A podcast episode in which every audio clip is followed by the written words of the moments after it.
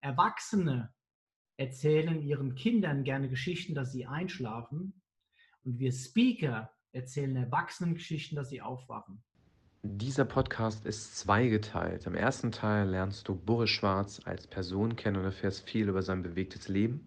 Im zweiten Teil lernst du den Gesundheitsmotivator Boris Schwarz kennen und erfährst viele Tipps, wie du mehr Lebensqualität gewinnst, indem du deine Ernährung, Bewegung und einfach deine gesamte Fitness auf ein neues Level bringst. Herzlich willkommen zum Zukunftsathleten-Podcast, der Podcast für Menschen wie dich, die ihren Lebenslauf aktiv gestalten und sich ein Leben wünschen, das sie glücklich macht. Wenn dir diese Folge gefällt, freue ich mich natürlich über eine positive Bewertung bei iTunes. Moin, hier ist der Matthias von den Zukunftsathleten und heute möchte ich den ganz besonderen Menschen vorstellen. Er ist nicht nur Kollege, sondern auch Freund. Und Boris ist mehrfacher Marathon- und Ironman-Finisher. Er ist Bestseller-Autor, Online-Coach. Er hat bereits viele Jahre in der Vergangenheit Profiboxer und Olympiateilnehmer gecoacht, also auch sehr, sehr spannend. Und er gehört zum ausgewählten Kreis der Fünf-Sterne-Redner. Da beneide ich ihn ein bisschen, gebe ich zu und er wird gebucht. Wo er gebucht wird, sinken auf jeden Fall die Krankenstände und ganz besonders schätze ich an ihm, dass er selbst lebt, wovon er spricht.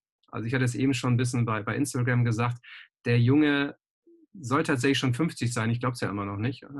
Äh, sieht aus wie 30 und hat einen Körper wie ein 20-Jähriger. Das ist unfassbar. Ja. Boris Schwarz ist Experte für Gesundheit und mehr Lebensenergie mit den Schwerpunkten Ernährung, körperliche Fitness und Stressmanagement. Er blickt auf eine Expertise aus über 30 Jahren zurück und lebt, lebt exemplarisch vor, was er, wofür er steht. Ähm, mit seinen Büchern und Vorträgen hat er ehemalige Fitness- und Personal Trainer bereits weit mehr als 100.000 Menschen erreicht. Und in seinen Vorträgen spricht er ohne erhobenen Zeigefinger leidenschaftlich über sein Thema. Boris schafft es, seine Zuhörer mit einer bildhaften Sprache mitzureißen und sie zu mehr Eigenverantwortung für den eigenen Körper und ihre Gesundheit zu motivieren.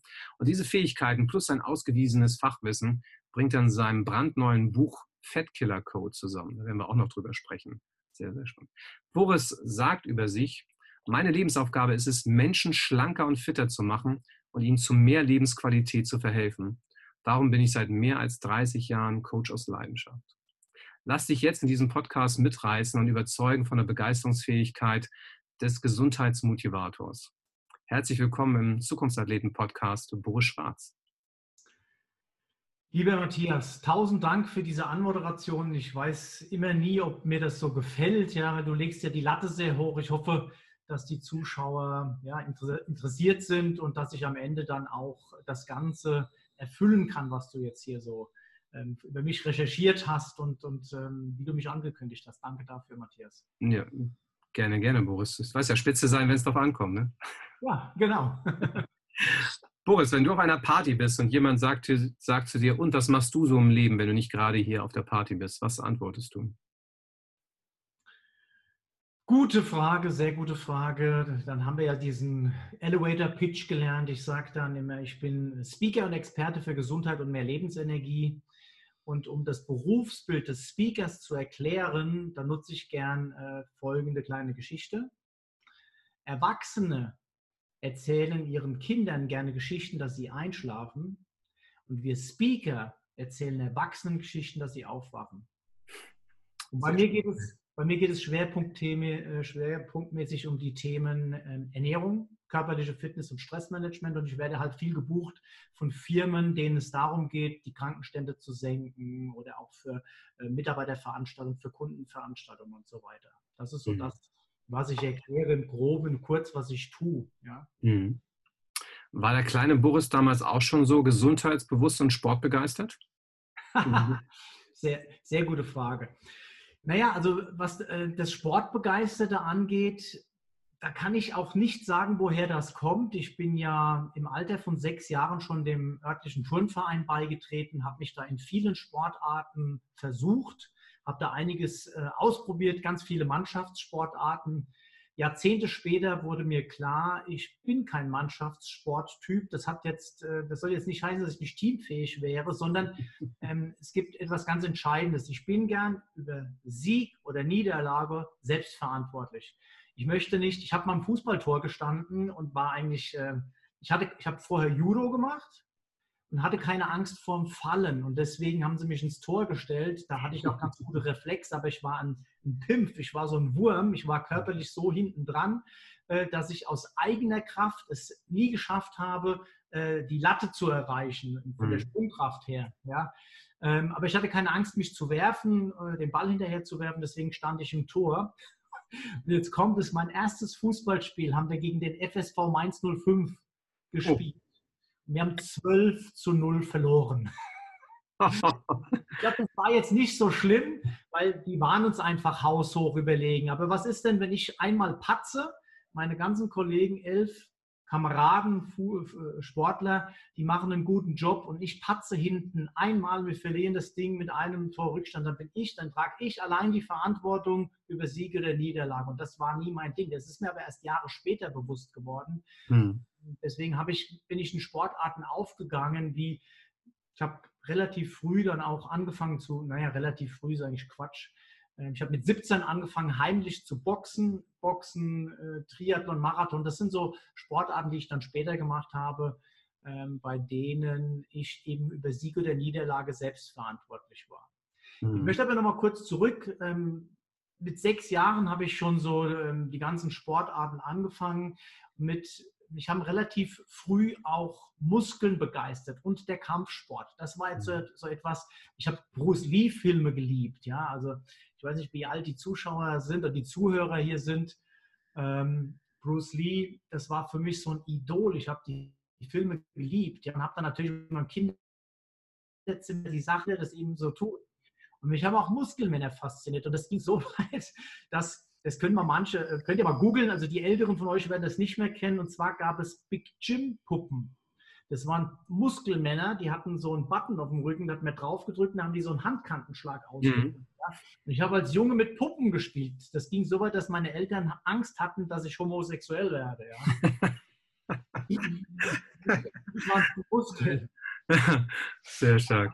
Meine Großeltern, die hatten Landwirtschaft und ich bin im Sommer ähm, jedes Jahr seit meinem zwölften Lebensjahr bin ich dort immer in die Kirchenernte gegangen, habe mir ein bisschen Geld verdient. Und mit 13 habe ich mir von meinem ersten äh, ersparten Geld habe ich mir eine Kettler Handelbank gekauft, ja. Und ne, das war so eine, so eine, so eine Muskel, ja, so eine Muckibank, ja. Mhm.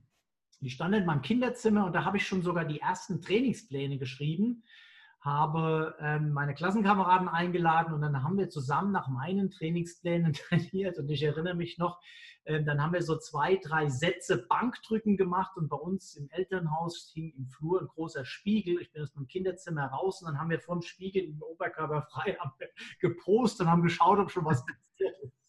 Aber was heißt ja, das heißt ja, deine Sportlaufbahn war ja schon in der Kindheit vorgezeichnet, dass du irgendwas mit Sport äh, machen würdest in dem Bereich. Ähm, was hast du dann auch tatsächlich nach der Schule gemacht und wonach hast du das damals ausgewählt? Exakt, es war wirklich, warum auch immer, war diese innere, innere Motivation für den Sport immer da. Es gab dann mal so eine, Mo, eine Moped-Phase, wo das etwas weniger wurde, aber dann spätestens, als ich dann mit 17 heimlich angefangen habe zu boxen, da wurde das wieder mehr. Naja, in der Schule, ich muss sagen, ich hatte ein schwieriges Elternhaus, das haben wahrscheinlich viele schon äh, viele kennen das und man denkt ja immer so selbst, es, es, hat einen ganz schlimm getroffen. Ja, aber bei mir war das wirklich so, dass ich ähm, mein größtes Ziel war, von zu Hause auszuziehen. Ich habe deswegen auch nur eine ganz normale Hauptschule besucht und habe erstmal, da hat mir mein Lehrer damals geholfen, eine Lehrstelle zu finden. Das war ja damals nicht einfach. Ähm, dann habe ich äh, Textilverkäuferin, sage ich immer so. Das habe ich dann äh, gelernt. Ich habe auch nur den Verkäufer gemacht, nicht den Einzelhandelskaufmann, weil man als Verkäufer mhm. nichts verdient. Und auch als Einzelhandelskaufmann, äh, zumindest damals, ich glaube, das ist heute auch noch nicht so groß, so, so, super bezahlt. Ich wollte relativ schnell weg, um voll Geld zu verdienen, um, um selbst mich finanzieren zu können. Und so kam mhm. es, dass ich dann mit 19 bin ich dann zu Hause ausgezogen. Ähm, das war dann aber in so einer Nacht- und Nebelaktion und ich möchte jetzt nicht so sehr in die Tiefe gehen, aber ähm, seit diesem Tag, das war im Sommer 1988, habe ich bis heute keinen Kontakt mehr zu meiner Mutter. Ich habe nie mehr mit ihr ein Wort gewechselt. Okay. Also über Nacht ausgezogen. Ja, ja. Nachts etwas vorgefallen und dann bin ich am letzten Tag, bevor sie nach Hause kam, war ich weg bis heute. Ja. Mhm. Bin erst mal in eine WG gezogen zu einem Kumpel und ich hatte nichts. Ja. Ich hatte damals, weil ich Scheiße gebaut habe als Jugendlicher, hatte ich äh, 16.000 äh, D-Mark Schulden. Okay. Hatte einen alten Benz, einen, einen 200er Mercedes Diesel. Ich hatte eine Klappcouch, eine Hi-Fi-Anlage, meine Handelbank, die hatte ich noch, ja. Und da bin ich zum Kumpel in eine WG gezogen. Ich hatte nicht mal einen Kleiderschrank, wusste mir aber dann zu helfen. Ich habe mir dann aus dem Baumarkt Winkel besorgt, so Metallwinkel, die habe ich an die Wand geschraubt.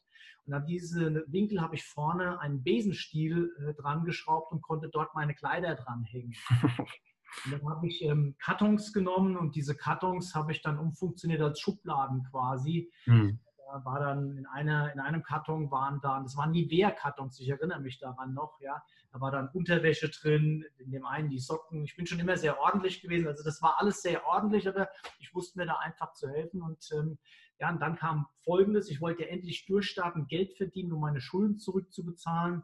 Und dann kam vielleicht vier Wochen, ich weiß es heute nicht mehr, ist ja schon einige Jahre her, ja, oder acht Wochen, danach kam die Einberufung zur Bundeswehr. Und da ist für mich erstmal die Welt zusammengebrochen, weil ich wusste, ich werde in dieser Zeit kein Geld verdienen. Mhm.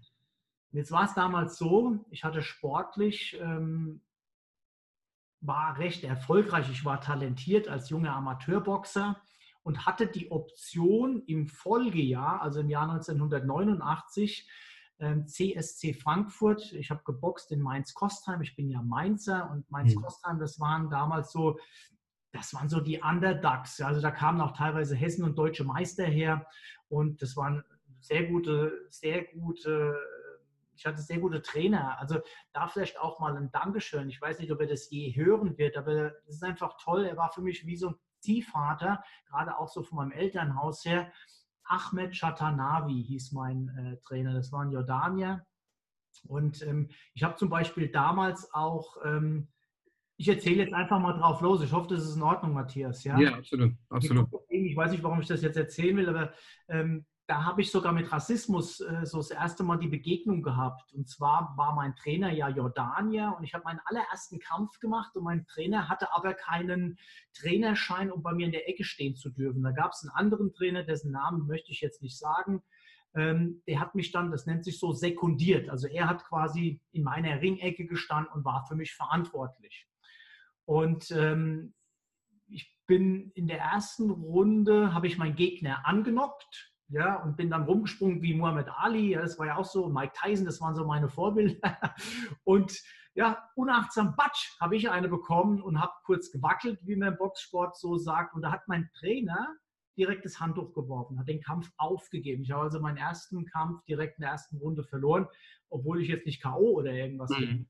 Und das war nur, das kam später heraus, weil mein Trainer ein Ausländer war, Ahmed. Ja. Ähm, und dieser Mann ist aber sensationell, der lebt es heute noch, der hat einen eigenen äh, Verein, aber da will ich jetzt nicht zu tief drauf eingehen. Ich wollte nur mal so eine kleine Anekdote am Rand erzählen, dass die Zuschauer vielleicht so ein bisschen ein Gefühl kriegen, wie ich ticke oder ja, wo ich, wo ich herkomme letztlich. Ja. Und ähm, Nochmal zurück zu dieser Bundeswehreinberufung. Für mich stand dann die Option offen, ähm, zum CSC Frankfurt zu gehen, äh, dort Oberliga zu boxen, mit der Chance, dass ich dann bei der Bundeswehr eine Sportfördergruppe komme. Und mhm. Sportfördergruppe bedeutet, ich hätte unter Profibedingungen damals trainieren können. Okay. Ich habe eine Ellbogenverletzung und das nächste, was anstand, wenn jemand so jung ist, ja, dann sind ja ähm, 15 Monate war die Einberufung und es stand aber schon im Raum es wurde dann auch durchgesetzt. Konnte mir keiner wissen, dass es dann nur zwei Quartale waren, dass 18 Monate Wehrdienst ähm, anstand, dass sie das um, um, drei Monate erhöhen. Und dann habe ich überlegt, gehe ich jetzt sofort dabei, mache 15 Monate, reiß die runter, weil ich eine Ellbogenverletzung auch hatte, dachte ich, kuriere das Ganze aus.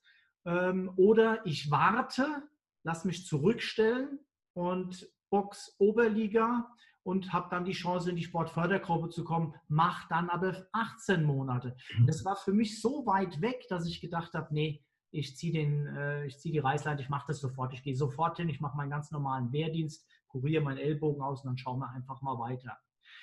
Und es heißt ja so schön, ähm, unser Leben wird zwar vorwärts gelebt, aber rückwärts verstanden. Und da mhm. war auch schon so eine Entscheidung, ähm, ich habe die Bundeswehr gemacht, habe meinen Ellbogen auskuriert und habe mir vorgenommen, in dieser Zeit Bodybuilding zu machen, Muskeln aufzubauen, also mich mehr um äh, Muskelaufbau zu, zu konzentrieren, zu kümmern. Und da ist bei mir ein Feuer entfacht, das unbeschreiblich war. Ich habe Magazine aufgesaugt, ich habe jeden, ich habe mich angefangen mit Ernährung zu beschäftigen, ich habe mir dann Eiweißpulver besorgt, das hat geschmeckt katastrophal, ja. Ähm, habe da jeden Monat fünf Kilo äh, Eimer von meinem Wehrsold habe ich mir gekauft und ähm, habe dann trainiert wie ein Verrückter und mir ist es gelungen, in diesen 15 Monaten 12 Kilo zuzulegen. Und für mich habe ich damals einen Entschluss gefasst. Ich möchte ein Fitnessstudio öffnen. Ich mhm. möchte ein Fitnessstudio öffnen. Aber es sollte noch ein bisschen dauern, weil ich habe, ähm, ähm, das habe ich jetzt ausgelassen, ich habe ja Textilverkäufer gelernt und bin dann quasi in den Hilfsarbeiterjob gegangen, in eine Lagerhalle als Kommissionierer, Staplerfahrer. Ich war irgendwann angekommen als Staplerfahrer, mehr war da eigentlich nicht mehr zu erreichen. Ich habe ja. damals aber schon über 2000 D-Mark netto verdient. Mein damals bester Freund, der hat ähm, Kfz Mechaniker gelernt. Der war auch der jüngste Kfz-Meister im ganzen Rhein-Main-Gebiet. Der hatte 500 Mark damals weniger äh, verdient als ich. Also ich habe da relativ gut verdient. Mhm. Aber ich habe irgendwie gemerkt, das kann es im Leben nicht sein. Und dann habe ich eine Umschulung nochmal gemacht zum Schriftsetzer. Ja, also mhm.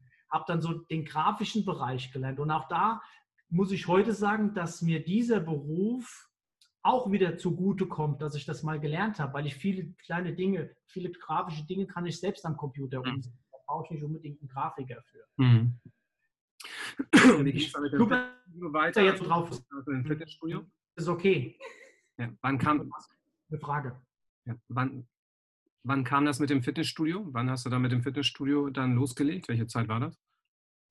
Ja, es gab dann noch mal so eine Phase zwischen dem äh, Schriftsetzer sein. Ich war einer, ein, bin heute noch jemand, der nie die Arbeit gescheut hat und ich hatte eigentlich immer einen Nebenjob, kann man sagen. Ja, also das jetzt bei meinen Großeltern war zum Kirchenpflücken und später, ja, dann habe ich natürlich so ein kleines Klischee gelebt, ja. Ähm, Boxer, ich habe dann Kickboxen gemacht, ich habe ähm, 12 Kilo zugelegt, war dann irgendwann eine richtige Kante. Ja, was liegt danach? Ich wurde Türsteher als Nebenjob. Ja. Und da bin ich so ein bisschen von meinem von meiner Bahn abgekommen. Ich habe dann halt so Dinge gemacht, die nicht so schön waren teilweise. Habe ganz gutes Geld verdient und ähm, habe dann auch Geld gehortet und habe, ja, ich erzähle es jetzt das erste Mal öffentlich. Ähm, ich habe mich dann irgendwann nachts in der Zelle wiedergefunden. Ähm, wurde vorläufig festgenommen okay. ähm, wegen Waffenbesitz ich müsste da jetzt zu weit ausholen, wie es dazu kam. Also mein Bruder wurde bedroht, mein kleiner Bruder. Ähm, und ähm, da haben wir uns mit ein paar Leuten angelegt, die nicht zu unterschätzen waren. Aber ich hatte ja so meine ganzen äh, Türsteherkollegen und so. Wir waren da auch, ähm, wir wollten keinen Rückzieher machen und ich war mhm. entsprechend bewaffnet und da hat die Polizei wahrscheinlich irgendeinen Tipp bekommen. Auf jeden Fall saß ich in dieser fucking Zelle und ich hatte zu diesem Zeitpunkt eigentlich schon im Hinterkopf, ich möchte ein Fitnessstudio aufmachen. Mhm. Das war so eine, so eine, wie will ich sagen, so ein Ereignis in meinem Leben, wo ich dann gesagt habe, oh Boris, das wolltest du nie. Ähm, mach das Fitnessstudio. Jetzt, wenn nicht jetzt, wann dann? Ja, und das mhm. habe ich dann auch gemacht. Ich habe dann tatsächlich ähm, bin, auf die, bin auf die Suche gegangen. Ich habe mir Fitnessstudios angeschaut, die ich übernehmen wollte. Habe da zum Beispiel auch meine, meine, meine spätere Steuerberaterin, die wurde mir empfohlen, die hat ein Studio geprüft ob ich das kaufen kann zu diesem Preis, ob es das wert ist. Das hat mich damals 2000 D-Mark gekostet. Das war sehr, sehr viel Geld. Aber im Nachhinein betrachtet war das gut investiertes Geld, weil sie hat gesagt, keinesfalls das Studio kaufen, weil dieser ähm, Studiobetreiber, der wollte mir Leasingverträge mit unterschieben und so. Also der wollte mich verarschen. Ja, mhm. Ich also nicht gekauft und habe dann zwei Straßen weiter bei ihm gegenüber quasi, habe ich mein eigenes Studio eröffnet. Und er noch so zwei, drei Jahre gemacht und dann hat er das Studio verkauft. Und die, die das gekauft haben, die haben da noch, noch mal zwei Jahre überlebt und dann war ich Platzhirsch. Dann war ich da alleine mit meinem Fitnessstudio. Okay. War glücklich, ja. Ich habe endlich das leben können, äh, was ich wollte. Habe da so meine erste richtige Berufung, in der ich dann total aufgegangen bin, gelebt. Hm. Was meinst du, was, was, hat, was hat im Endeffekt dir dabei geholfen oder rückblickend betrachtet dabei geholfen, auch diese Entscheidung zu treffen und diesen Mut zu haben, äh, da der Selbstständigkeit und dann mit deinem dein, dein Traum von, der, von dem Fitnessstudio zu verwirklichen? Boah, das ist eine sehr gute Frage. Also, ich wollte das unbedingt. Ähm, irgendwie, ich hatte auch Freunde, die selbstständig waren, die waren sehr erfolgreich, die hatten Sonnenstudios, ja, und haben mhm. richtig gut Kohle verdient. Und ich hatte so die Vision, ein Fitnessstudio zu eröffnen, den ganzen Tag nur noch zu trainieren und endlich das, was ich wollte. Ich wollte mein Hobby zum Beruf machen. Das war so die Idee. Und ich muss ganz ehrlich sagen, ich habe das total blauäugig getan. Ähm, ich habe einen Mietvertrag unterschrieben, der, ja, eigentlich dumm war. Es war dumm, diesen Mietvertrag zu unterschreiben. Ähm, und deswegen kann ich eigentlich nur folgenden Tipp loswerden.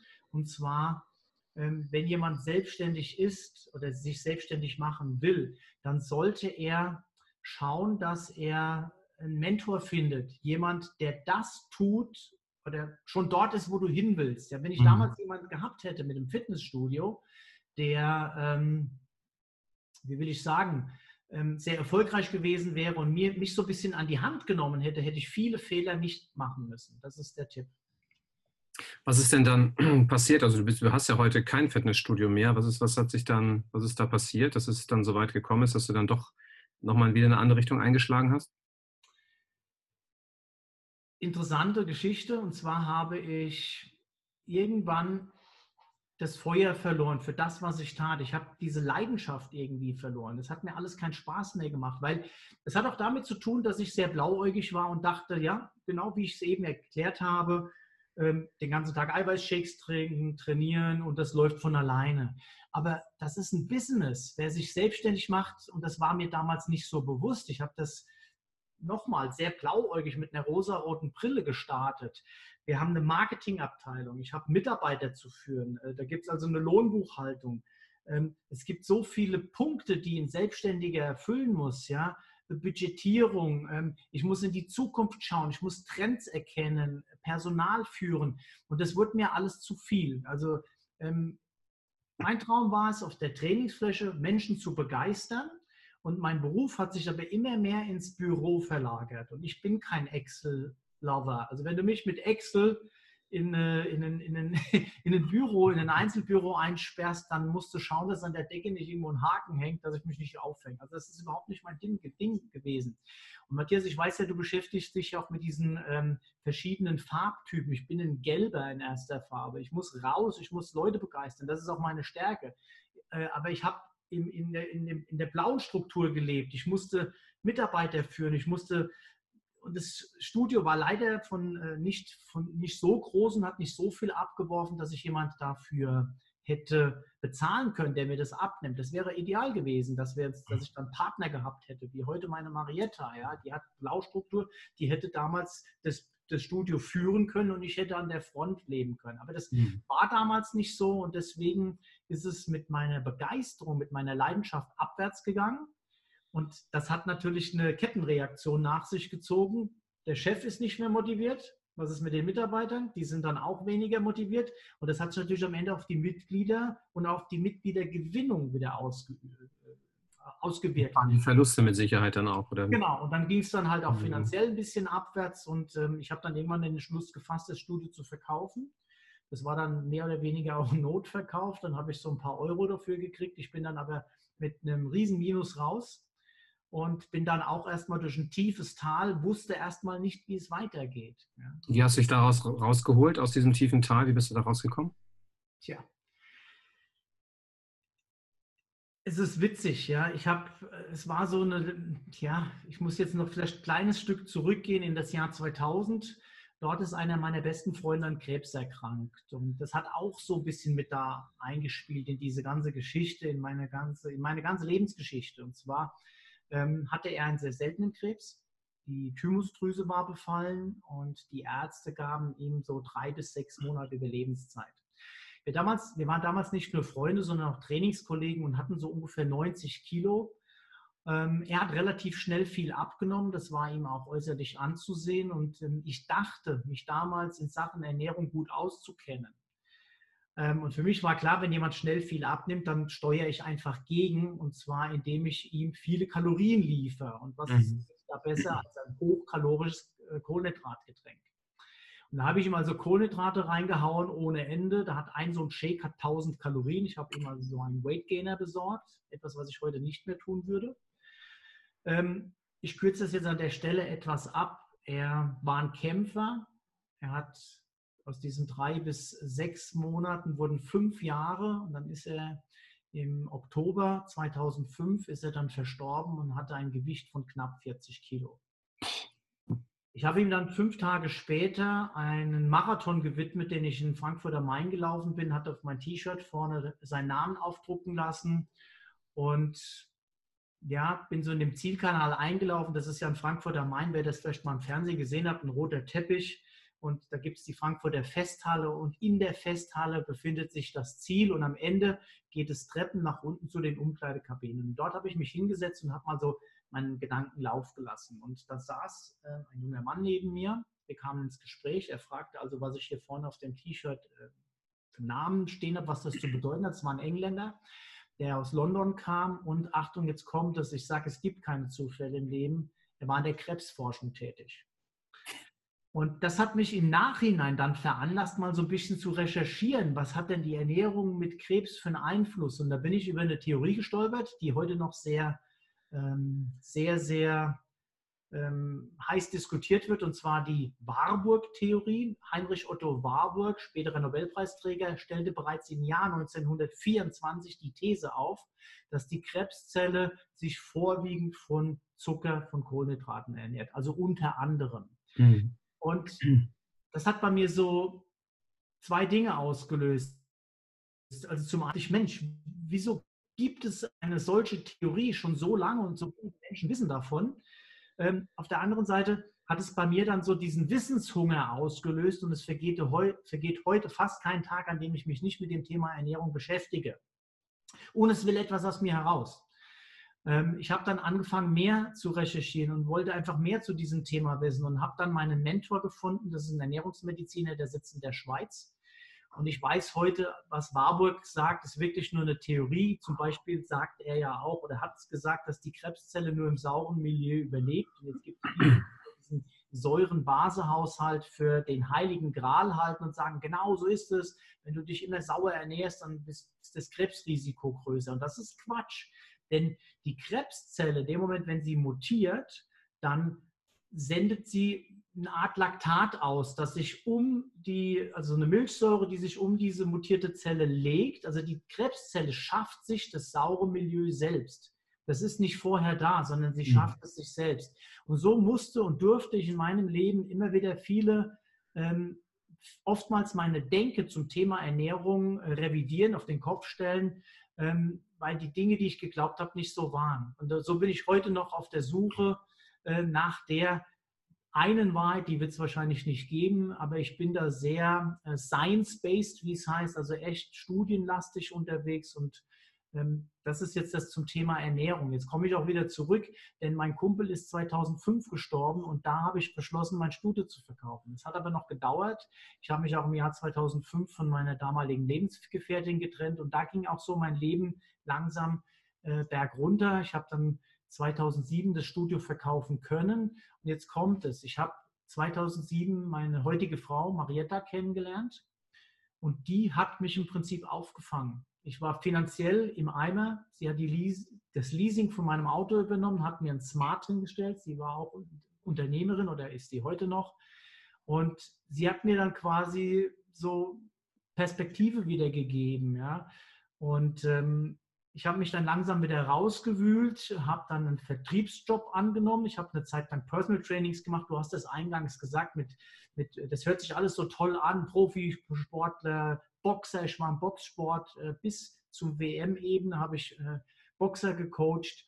Aber das hat alles, das war alles nur so Prestigegeschichte, da kam nicht viel Kohle rein, ich konnte davon nicht leben. Also habe ich einen Vertriebsjob angefangen und jetzt kommt es. In diesem Vertriebsjob konnte ich anfangen, Seminare zu geben. Ich konnte anfangen, Vorträge zu halten. Ich habe durch diese Seminare und Vorträge meine Kunden erfolgreicher gemacht. Sie haben besser verkauft. Ähm, das hat letztlich dazu geführt, dass ich meinen Vertriebsumsatz um 100 Prozent gesteigert habe, nämlich von rund 600.000 Euro auf 1,2 Millionen. Also ich habe den Umsatz verdoppelt mhm. innerhalb von fünf Jahren. Und das hat letztlich dazu geführt, dass diese Firma gesagt hat, Boris, lass uns das für alle unsere Kunden in Deutschland machen. Und so habe ich im Jahr 2015 dann angefangen, ähm, eine Akademie aufzubauen und habe Deutschland, Österreich, Schweiz, äh, habe ich bis dato über 300 Kunden im Fitnessbereich gehabt, die mich gebucht haben zum Thema äh, Ernährung, Produkte, Produktwirkweisen, Verkauf und abends eben die Endkundenveranstaltung, Speaking, Vorträge. So konnte ich mein, mein, meine Vorträge, meine, ja, meine Speaker-Karriere äh, vorantreiben. Mhm. Eine sehr, sehr beeindruckende Geschichte, die du da erlebt hast, also diese Aufs und Abs, die sie da dein Leben begleiten und dich dann hingeführt haben. Das Spannende, wie, wie du da sagst, am Anfang im Endeffekt der Weg schon vorgezeichnet, aber wie viele Abzweigungen du genommen hast, ähm, bis du da hingekommen bist, ist ja auch brutal. Was, was glaubst du, woran hat es gelegen, dass es am Ende dann doch, also was hätte anders laufen müssen aus deiner Sicht, dass du schneller deinen für dich richtigen Weg gefunden hättest? Naja, also zum einen ähm, hoffe ich mal, dass es noch kein Ende ist. ja, ähm, mir fällt jetzt spontan ein, dass es immer so zwei Dinge in meinem Leben gab, von denen ich dachte, Mensch, wenn du noch mal jung wärst, und das ist auch die Botschaft, ich kann im Nachhinein hm, das, was hinter mir liegt, nicht mehr ändern. Ich kann nur die Zukunft verändern, und zwar im Jetzt mit meinen Gedanken oder mit meinen Handlungen, mit meinen Taten, was ich jetzt tue, kann meine Zukunft verändern. Aber hinten kann ich nichts mehr ändern. Es gibt aber zwei Dinge, denen ich immer so nachgetrauert habe. Und zwar ist das erste, ähm, ich wäre gerne in einem Elternhaus aufgewachsen, in dem es mir möglich gewesen wäre, ähm, einen Schüleraustausch in Amerika zum Beispiel zu machen oder in England. Also auf jeden Fall die Sprache zu lernen, weil mein Englisch ist heute noch katastrophal. Also das wäre das Erste gewesen, dass ich so ins Ausland gehe und idealerweise, ähm, das würde ich heute tun, wenn ich jung wäre, ich würde auf ein Kreuzfahrtschiff anheuern als Fitnesstrainer, als Personal Trainer, äh, um die Welt zu sehen. Ich habe nämlich einen enormen Reisehunger gehabt bis vor so zwei Jahren, da ist es ein bisschen weniger geworden. Aber ich habe 49 Länder schon bereist, also ich habe 19 Kreuzfahrten gemacht, um ziemlich viel zu sehen. Mhm. Ähm, also Reisen war für mich so eine ganz tolle Sache. Und von daher, das sind so die zwei Dinge. Und dann habe ich irgendwann mal mich besonnen, habe gedacht, Boris, Moment mal. Es ist doch noch nicht zu spät. Wir können doch die Dinge, die wir in der Vergangenheit verpasst haben, vielleicht gibt es noch Dinge, die ich in der Zukunft tun kann. Und so habe ich mich angefangen zu bewerben auf Kreuzfahrtschiffen. Das war auch ein langer, steiniger Weg. Also äh, ich habe etliche Bewerbungen, Gespräche gehabt, es ist nie was geworden. Und plötzlich, bam, mein erster Job auf dem Kreuzfahrtschiff auf der MS Europa 2. Das ist eines der elitärsten Kreuzfahrtschiffe Deutschlands. Oh ja, oh ja. Ich hatte eine Suite mit meiner Frau, äh, Moment, mit meiner Freundin damals. Wir sind also, sie ist mit, ich muss es jetzt kurz noch erklären. genau, jetzt hole ich da aus der Nummer raus, genau. Mit genau, wir haben auf diese Kreuzfahrt, die ging äh, los in Neuseeland, Australien und endete in, in Bali, auf Bali. Und in Australien haben wir an einem der schönsten Strände der Welt, am Great Barrier Reef, haben wir geheiratet. Da haben wir uns das Jawort mhm. gegeben. Ähm, wir sind mit einem roten Helikopter dort an einen Strandabschnitt geflogen worden, wo keine Menschenseele war. Und das war auch Thema Visualisierung. So habe ich mir meine Hochzeit vorgestellt.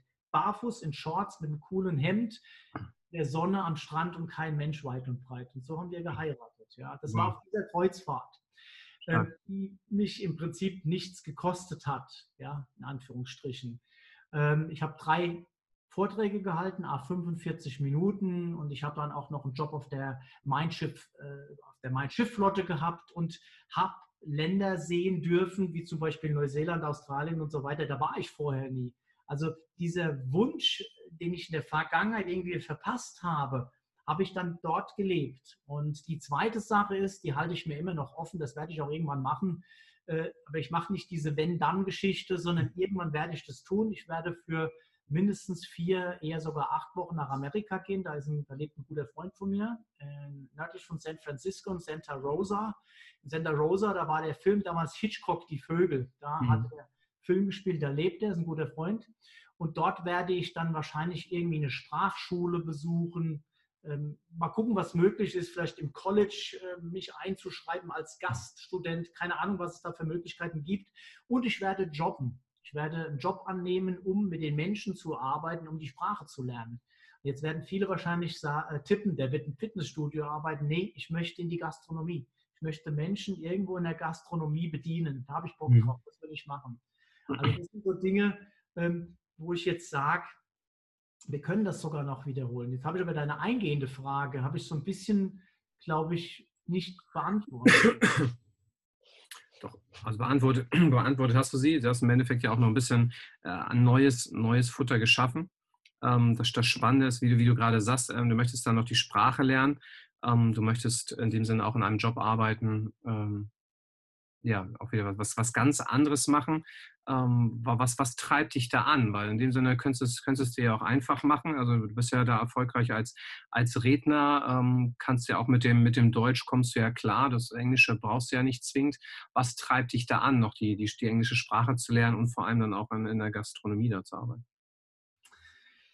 Ähm, also ganz klar, ähm, ich finde erstmal, es hat was. Also mich beeindrucken Menschen. Ich hatte zum Beispiel Kunden in Luxemburg und das finde ich sensationell. Die stehen an der Rezeption, da kommt ein Kunde, spricht Französisch, mit mir reden sie gerade Deutsch, dann kommt ein Telefongespräch, dann sprechen die Englisch, dann switchen die um. Also mich fasziniert es zum einen. Vielleicht hat es was mit Anerkennung zu tun. Ich, ich, ich finde so irgendwie, äh, ja, wenn, es ist so gut, gutes Englisch zu können, das ist doch bestimmt geil, weil dann könnte ich auch meine Vorträge in Englisch halten. Und was mir so aufgefallen ist, ich möchte immer mehr Menschen erreichen. Und ähm, deswegen jetzt so vom, vom Fitnesstrainer oder Personal Trainer eins zu eins, dann Fitnessstudio, mehr Menschen erreichen, dann Vorträge, Seminare, da erreiche ich noch mehr Menschen. Jetzt bin ich seit kurzem auch online aufgestellt, da erreiche ich noch mehr Menschen wenn ich jetzt meine Vorträge in Englisch halten kann, dann, ich hatte ja auch schon Buchungsanfragen, musste die dann absagen, weil mein Englisch dazu einfach zu schlecht ist. Ja, weil mhm. ähm, ich komme ich komm durch, wenn ich in so einem fremden Land bin. Ja, wenn ich in Amerika bin, ich liebe Amerika. Ja, also ich mag das Land, ähm, komme da auch super klar. Aber für so eine, eine fachliche äh, Kommunikation oder jetzt so ein Interview zu halten, dafür wird es einfach nicht reichen. Mhm. Mir ist auch wieder eingefallen, was du ähm, was du äh, gefragt hast, was ich so in der Rückbetrachtung hätte anders machen sollen. Und das ist der Tipp, den ich schon gegeben habe. Such dir einen Mentor. Wenn mhm. ich damals einen Mentor gehabt hätte, hätte ich die Fehler nicht machen müssen, ja, weil er sie wahrscheinlich schon gemacht hat und er hätte mich vor dem einen oder anderen Fehler bewahrt. Mhm. Sehr, sehr wichtiger Punkt. Also bin ich hundertprozentig bei dir. Das war der erste Teil des Podcasts mit Boris Schwarz. Vielen, vielen Dank, dass du dran geblieben bist. Freue dich jetzt auf den zweiten Teil mit dem Gesundheitsmotivator, wo Boris dir Tipps gibt für mehr Lebensqualität im Alltag und im Beruf. Viel Spaß.